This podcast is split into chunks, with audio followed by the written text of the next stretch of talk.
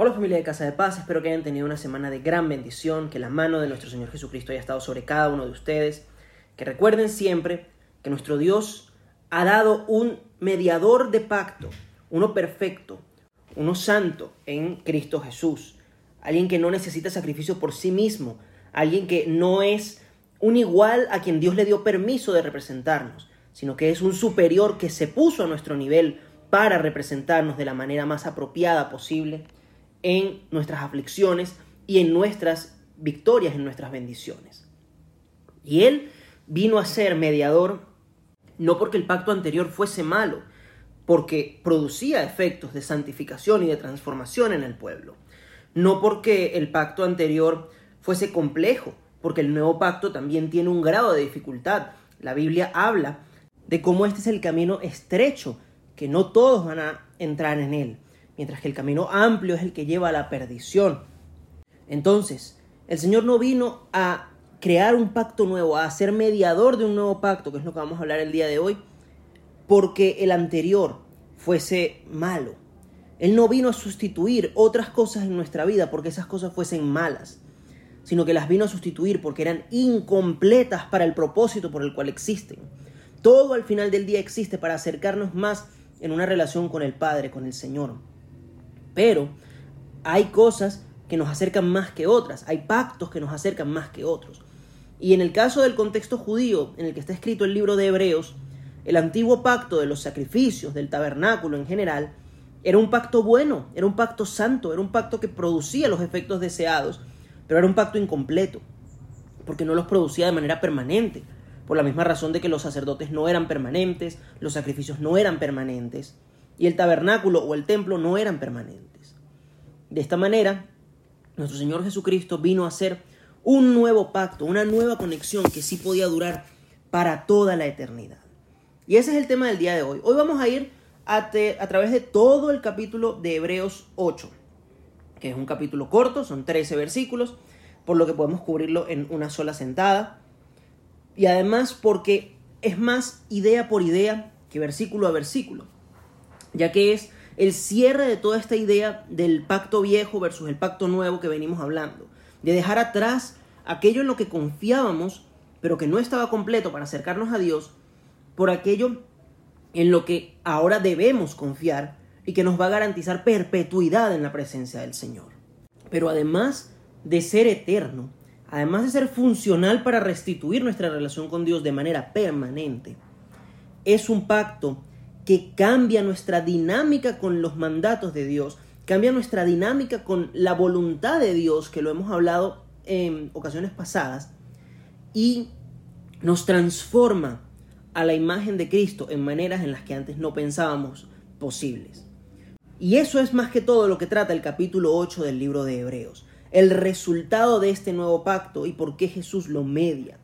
¿Qué producto tiene que el hacedor del universo ahora sea nuestro mediador de un nuevo pacto, de un nuevo testamento de parte de Dios?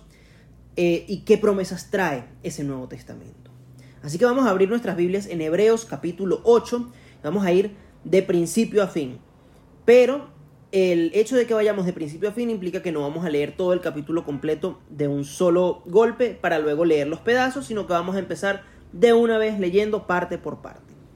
Este capítulo se llama Mediador de un nuevo pacto. Hebreos capítulo 8. Al menos si tienen la Reina Valera 1960 se llama así y me parece que es excelente el título.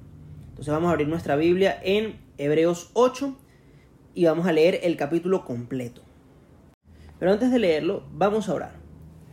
Padre, en el nombre de Cristo Jesús te damos las gracias por la oportunidad de estar delante de tu palabra. Te damos las gracias porque la has preservado para nosotros, porque nos has mantenido firme en ella y porque no has permitido que el hombre la altere ni la destruya, Señor, de manera permanente, sino que tú la has preservado a través de los siglos, Señor, a través de tu iglesia, a través de aquellos que han confiado en ti, mi Dios. En el nombre de Cristo Jesús te pido que hoy nos enseñes esta mediación que tú haces de un nuevo pacto entre tú y nosotros por medio de Cristo Jesús, Señor. Que prepares nuestros corazones y que nos hagas ver las bendiciones infinitas que son tener esta conexión permanente contigo, mi Dios. En el nombre poderoso de Cristo Jesús. Amén. Vamos entonces a comenzar a leer el texto. Vamos a leer desde el verso 1 al 7 para empezar. Y dice lo siguiente. Ahora bien, el punto principal de lo que venimos diciendo es que tenemos tal sumo sacerdote, el cual se sentó a la diestra del trono de la majestad en los cielos, ministro del santuario y de aquel verdadero tabernáculo que levantó el Señor y no el hombre. Porque todo sumo sacerdote está constituido para presentar ofrendas y sacrificios, por lo cual es necesario que también éste tenga algo que ofrecer. Así que si estuviese sobre la tierra, ni siquiera sería sacerdote, habiendo aún sacerdotes que presentan las ofrendas según la ley, los cuales sirven a lo que es figura y sombra de las cosas celestiales, como se le advirtió a Moisés cuando iba a erigir el tabernáculo, diciéndole, mira, haz todas las cosas conforme al modelo que se te ha mostrado en el monte. Pero ahora, tanto mejor ministerio es el suyo, cuanto es mediador de un mejor pacto, establecido sobre mejores promesas, porque si aquel primero hubiera sido sin defecto, ciertamente no se hubiera procurado lugar para el segundo. Esta sección del capítulo 8 de Hebreos nos muestra algo que venimos hablando, y es que hay una versión perfecta de lo imperfecto que tenemos ante nosotros. Es que hay algo que es la realidad que lo primero que Dios presentó quiso demostrar. En el caso de nuestro Señor Jesucristo hablamos de que esa realidad estaba presente en Melquisedec y que el sistema sacerdotal era una sombra, una imagen de lo que Jesús habría de hacer de manera eterna. Este pasaje lo refuerza. Nosotros estamos ya viviendo en la realidad que el Señor había reflejado, que había puesto como sombra en el pasado. Miren que lo dice en el versículo 2, ministro del santuario y de aquel verdadero tabernáculo que levantó el Señor y no el hombre. Estamos hablando de que Jesús ahora sirve en el tabernáculo celestial, y esto lo va a hablar un poco más adelante, pero es que todo aquello que se hizo en el pueblo de Israel en la tierra tenía como propósito reflejar la realidad espiritual que había en el cielo. Entonces, lo que le estaba diciendo el autor a estos judíos es que al conectarse con Jesús, al ser parte de esta familia de fe en Cristo, ellos estaban entrando al tabernáculo verdadero, al lugar verdadero de adoración de Dios en la presencia espiritual del Padre. Ya no era un tabernáculo hecho con manos de hombres, sino un tabernáculo hecho por Dios directamente, donde se le había de adorar, donde se le había de servir, donde se le había de tener cara a cara. Y esta es la principal diferencia entre el antiguo pacto y el nuevo pacto que nos va a presentar el capítulo 8 de Hebreos. Que antes, lo dice el verso 5, todos estos sacrificios, ofrendas y entregas, eh, dice, los cuales sirven a lo que es figura y sombra de las cosas celestiales, como se le advirtió a Moisés cuando iba a erigir el tabernáculo. Todo lo que se hacía en el tabernáculo de Moisés, en el tiempo de Israel, en el templo, era sombra de lo que Cristo ya hizo de manera permanente en los cielos, el tabernáculo celestial es aquel que le da forma al tabernáculo terrenal.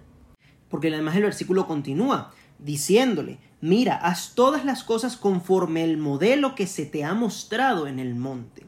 En ese versículo está hablando de que Moisés no solo recibió órdenes de cómo hacer el tabernáculo, sino que lo vio. Él vio el tabernáculo celestial y por eso lo armó como lo armó y por eso se hizo el sistema de sacerdotes como se hizo. Todo lo que estaban haciendo los sacerdotes en aquel entonces modelaba lo que ya Cristo habría de hacer en el tabernáculo celestial, en el lugar de adoración celestial. Y de la misma manera, nuestras vidas tienen una versión en el corazón y la mente de Dios que es la imagen y semejanza de su Hijo, que es igual a Él, que es igual al ser humano que Él planeó en el cielo. Pero nosotros a veces nos conformamos con las sombras y reflejos que tenemos en la tierra, donde si bien hubo momentos de eficiencia, hubo momentos en los que el Señor obró a través de esa figura, ya no es la que Él quiere. Él está buscando transformarnos por medio de Cristo. Ya cuando el pacto viejo se acabó, ya cuando el tiempo de misericordia y de gracia en el que Dios permitía ciertas imperfecciones se acabó, viene el momento de santificación y de transformación. Así como el proceso de comunión con Dios cambió a través del nuevo pacto de un tabernáculo físico con sacerdotes físicos a un tabernáculo espiritual con un rey de reyes y señor de señores espiritual. Así, ahora en Cristo Jesús, la forma en la que solíamos vivir la fe en la que algunos todavía la vivimos, lamentablemente en áreas de nuestra vida, en la que creemos que si modelamos nosotros, si cumplimos con una ley, vamos a acercarnos más a Dios, debe terminar. Y es el momento en el que aceptemos que la forma de relacionarnos con Dios es diferente. Los judíos, como le he venido diciendo a lo largo de la carta, y por eso habla de que este es el punto principal, estaban obsesionados con alcanzar a Dios por su observación de la ley, por su fe a este sistema sacerdotal. Pero el Señor les estaba diciendo, ya eso no es suficiente, ya esa sombra pasó, ya la realidad la tienen en las manos. De la misma manera, si usted se relacionaba con Dios a través de sus costumbres de la iglesia, sus costumbres como persona, si usted se relacionaba con su, área espiritual de maneras eh, que no tenían nada que ver con Cristo Jesús, usted tiene que darse cuenta de que eso eran sombras, pedazos de su vida que Dios estaba utilizando para hacerlo consciente de que había necesidad de una relación con Él, hacerlo consciente de que había una manera de tener una relación con Él. Pero ahora que ya conoce que Cristo Jesús es el camino, la verdad y la vida, que es el verdadero eh, sacerdote que el tabernáculo y el sistema anterior estaban reflejando, su única opción es volver a Jesús, es confiar en Jesús y descansar en que su obra es la que está haciendo la transformación espiritual y realmente lo está acercando a usted a la verdad que Dios tiene preparada para cada uno de nosotros. Y la pregunta que podemos hacernos es, pero si mis prácticas anteriores, como en el caso de los judíos, me acercaban a Dios, si mis prácticas anteriores me conectaban con mi parte espiritual, si mis prácticas anteriores, mi vida práctica anterior, me moldeaba como persona, ¿por qué yo necesito que Jesús obre en mi vida? ¿Por qué yo necesito eh, confiar ciegamente o no ciegamente, sino confiar plenamente en Jesús y abandonar lo que ya yo sabía que me funcionaba. ¿Por qué tengo que hacerlo? Y eso lo responde la siguiente sección, porque fíjense que dice el verso 7, 6 eh, y 7, perdón, pero ahora, pero ahora tanto mejor ministerio es el suyo, cuanto es mediador de un mejor pacto, establecido sobre mejores promesas porque si aquel primero hubiera sido sin defecto, ciertamente no se hubiera procurado lugar para el segundo. Fíjense cuál es la respuesta que el Señor le da a ustedes y a mí de por qué yo no puedo simplemente seguir viviendo como vivía antes porque, entre comillas, me daba buenos resultados, como era el caso de los judíos. Decía, porque ahora hay mejores promesas de la que nos estamos perdiendo por no participar en la fe en Cristo Jesús como Él nos la ha revelado ahora. La razón por la que ahora debemos entrar en este nuevo pacto es por nuestro propio bien, para alcanzar promesas que simplemente no se nos van a dar y no es por medio de Jesús. Y vamos a ver ahora esto en el texto, más directamente. Versículos 8 al 12 es lo que vamos a leer ahora. Y dice lo siguiente, porque reprendiéndolos dice, He aquí vienen días, dice el Señor, en que estableceré con la casa de Israel y la casa de Judá un nuevo pacto no como el pacto que hice con sus padres el día que los tomé de la mano para sacarlos de la tierra de Egipto, porque ellos no permanecieron en mi pacto, y yo me desentendí de ellos, dice el Señor. Por lo cual este es el pacto que haré con la casa de Israel. Después de aquellos días, dice el Señor, pondré mis leyes en la mente de ellos, y sobre su corazón las escribiré. Y seré a ellos por Dios, y ellos me serán a mí por pueblo. Y ninguno enseñará a su prójimo, ni ninguno a su hermano, diciendo, conoce al Señor, porque todos me conocerán, desde el menor hasta el mayor de ellos, porque seré propicio para sus injusticias, y nunca más me acordaré de sus pecados y de sus iniquidades. Miren lo que está diciéndonos el Señor aquí. Aquí está citando el autor a los Hebreos del Antiguo Testamento en Jeremías. Y fíjense lo que nos está diciendo, que establecerá con Israel y Judá, con todo el pueblo, un nuevo pacto. En aquel entonces Israel y Judá en el tiempo de Jeremías, quiero decir, eran dos reinos divididos, a pesar de que eran una sola nación. Entonces eh, Dios está aquí diciendo que a ambas las va a incluir en este nuevo pacto, a todos los descendientes de ellas. Y como la palabra dice que por medio de la descendencia de Abraham iba a ser bendita todas las naciones de la tierra, este pacto ahora está para nosotros también. Y dice que va a ser un nuevo pacto con ellos, no como el que hizo con sus padres, que no permanecieron en el pacto, dice él. Este fue el pacto de los diez mandamientos, el pacto de las tablas de la ley, de las que eran las tablas de, piedra con las que Moisés bajó del monte. Va a ser un mejor pacto de eso. Y miren lo que dice que será ese pacto. Que después de aquellos días, dice el Señor, pondré mis leyes en la mente de ellos y sobre su corazón las escribiré. Y seré para ellos por Dios y ellos me serán a mí por pueblo. Miren la promesa, ya no va a haber una ley escrita en tablas que puedan seguir.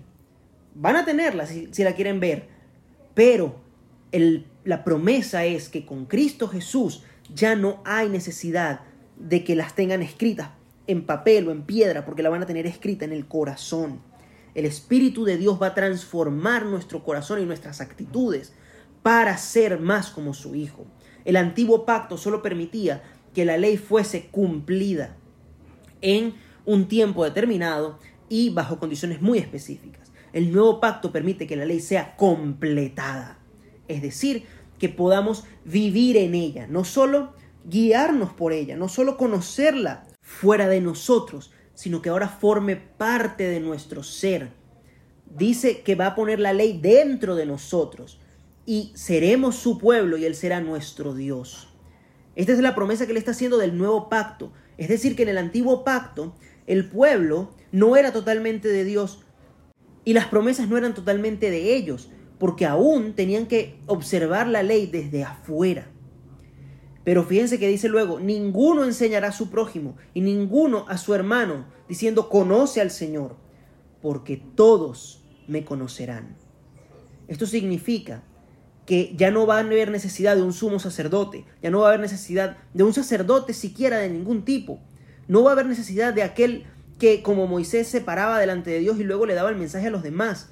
Todos tendremos acceso a la presencia de Dios. Y esto se vio cuando el Señor fue crucificado y el velo del, tabernáculo, del templo, perdón, se rasgó de arriba hacia abajo, como diciendo ya no hace falta esta separación, ya no hace falta que las personas tengan un intermediario entre Dios y yo en este mundo físico, porque ahora yo, dice el Señor, voy a ser ese intermediario, me van a conocer a mí. Fíjense las promesas que Dios está dando a través de Cristo Jesús desde el menor hasta el mayor de ellos, porque seré propicio para sus injusticias y nunca más me acordaré de sus pecados ni de sus iniquidades. Y estas son las dos grandes promesas que tenemos que tener en cuenta.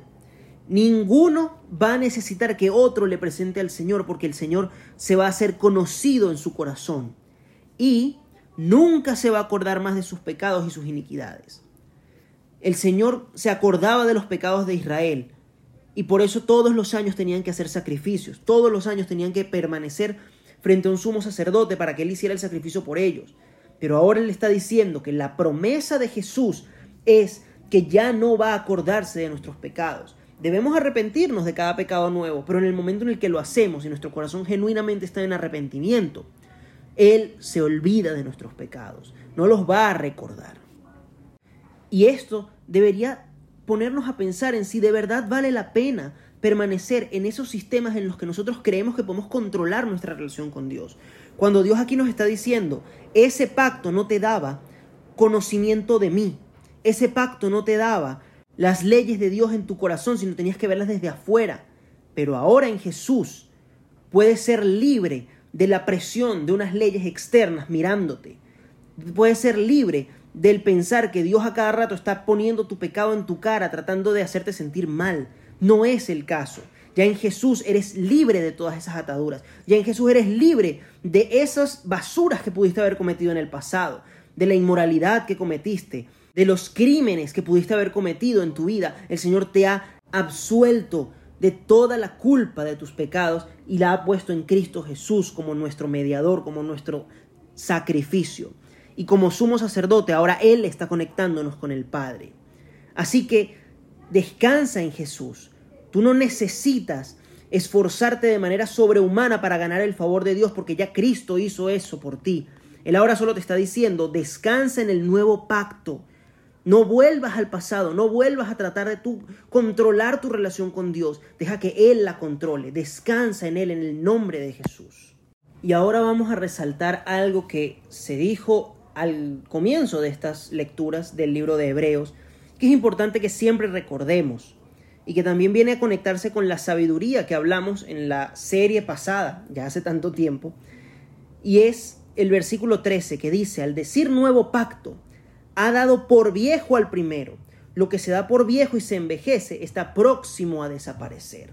Y aquí vemos lo que tantas veces se dice en la Biblia, que nuestros esfuerzos terrenales vienen a ser neblina delante de Dios y delante de los hombres incluso, que nuestro esfuerzo por seguir un pacto de pasos como el del sacrificar un cordero, entrar al tabernáculo con el sacerdote, que el sumo sacerdote entre al lugar santísimo y de em, sacrificio por sus pecados y por los nuestros, todo ese sistema terrenal viene a envejecer y a desaparecer pronto, se envejece, pierde fuerza, pierde conexión, pero el nuevo pacto es un pacto permanente, un pacto duradero. Y esto nos va a pasar no solo con nuestras prácticas religiosas, sino con nuestras prácticas diarias. Recordamos algo que hablábamos hace unos mensajes, que esa carrera universitaria que estamos trabajando tanto por conseguir, cuando tengamos 80, 90 años y las manos no nos den la fuerza para ejercerla, va a desaparecer. Esa eh, exposición en el trabajo que obtuviste puede volverse obsoleta con la llegada de una inteligencia artificial. Lo viejo viene a desaparecer.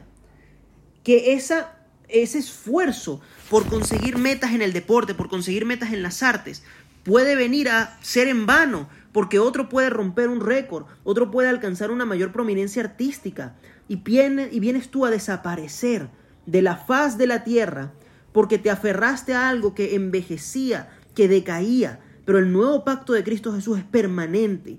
El conseguir significado en Cristo significa conseguir significado eterno, porque aunque tú perezcas, aunque tú te vayas, tu espíritu va a estar con el Padre. Dice la palabra estar ausente en el cuerpo, es estar presente con el Señor. Entonces, el descansar en Jesús, el vivir en un pacto con mejores promesas, te garantiza permanencia. A lo largo de la historia se ha buscado constantemente la inmortalidad, el desafiar y destruir a la muerte. Cristo lo hizo. Y el aferrarnos a fórmulas viejas solo nos evita acceder a esa inmortalidad en Cristo Jesús.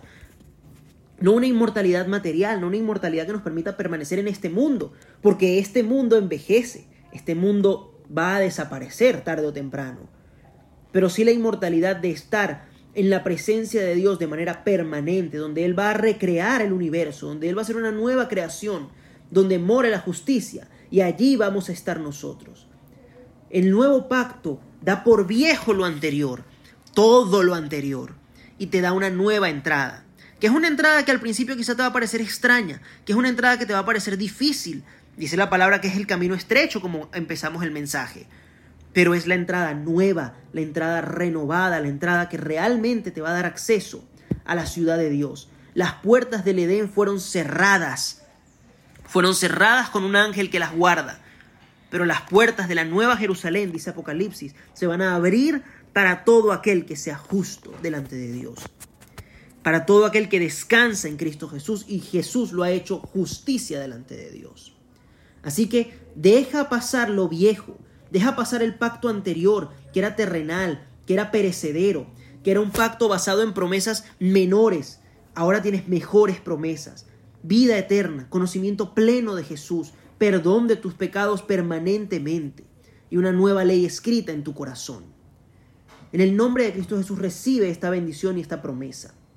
Si es la primera vez que nos escuchas, o si hayas escuchado de Jesús, pero quieres recordarte a ti mismo y recordarle al Señor tu promesa delante de Él, tu conexión delante de Él, repite esta oración conmigo.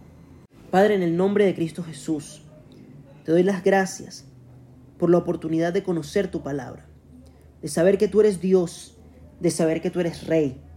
Señor, guíame, llévame a este nuevo pacto. Perdóname por aferrarme al pasado, por aferrarme a aquello que creía que me acercaba a ti, pero realmente me alejaba porque no me dejaba ver tu nuevo pacto. Señor Jesucristo, yo hoy recibo tus promesas. Te pido que me enseñes a conocerte, de cara a cara y no a través de intermediarios. Te pido que quites de mi corazón toda necesidad de buscar medios viejos para buscarte y que yo ahora descanse en tu perfecta mediación. Te recibo y te acepto como mi Señor y Salvador. Pido perdón por mis pecados y sé que tú los olvidarás todos. A ti sea la gloria, la honra y el poder por los siglos de los siglos. Amén. Familia de Casa de Paz, descansemos en este nuevo pacto. Vamos a tomarnos un descanso largo de la serie de Hebreos, comenzando el próximo domingo hasta el final del año, para hablar un poco acerca de la temporada en la que estamos, que es la temporada de Sembrina, la temporada navideña, donde celebramos uno de los dos eventos más importantes en la historia de la humanidad, que es la encarnación de nuestro Señor Jesucristo. La Navidad no se trata de regalos, la Navidad no se trata de reuniones familiares, la Navidad no se trata de comidas sabrosas. Todo eso son tradiciones que son muy sabrosas, muy agradables y le damos las gracias a Dios por ellas, pero la Navidad tiene como propósito central celebrar este dador de un nuevo pacto. Nuestro Señor Jesucristo que vino a ser este pacto del que hablamos, en estas fechas celebramos su venida, su encarnación. Por lo que a partir de el próximo domingo vamos a enfocar nuestros mensajes en esta verdad, este domingo y el domingo final del año. Así que preparen sus corazones porque vamos a volver a los evangelios. En el nombre de Cristo Jesús espero que tengan una semana de gran bendición, que la mano de nuestro Señor Jesucristo esté sobre cada uno de ustedes y que si desean contactarnos pueden hacerlo a través de casadepaz.ccs.gmail.com o arroba casadepaz-ccs en Instagram. Si no tienes una iglesia, si nunca te has congregado, si estás conociendo a Jesús por primera vez, te invito a que especialmente en estas temporadas de Navidad busques una congregación que te sirva, que le sirva al Señor especialmente y que predique, que crea y que ame la palabra de Dios como Él la ha revelado. Si no has sido bautizado, pide que te den el regalo del bautizo, que es un mandato de parte de Dios y tiene gracia asociada a la salvación. Asimismo, si ya has sido bautizado y eres parte de esta comunidad de fe, recibe la cena del Señor de parte de tu iglesia, donde el Señor permite que tu cuerpo participe en las mismas promesas de salvación que tu alma ya ha recibido. En el nombre de Cristo Jesús, que tengan una semana de gran bendición, que comiencen una temporada navideña con toda la fuerza que el Señor puede darles y que sepan que este es un tiempo de celebración de nuestro Dios. En el nombre de Jesús, que tengan una feliz semana.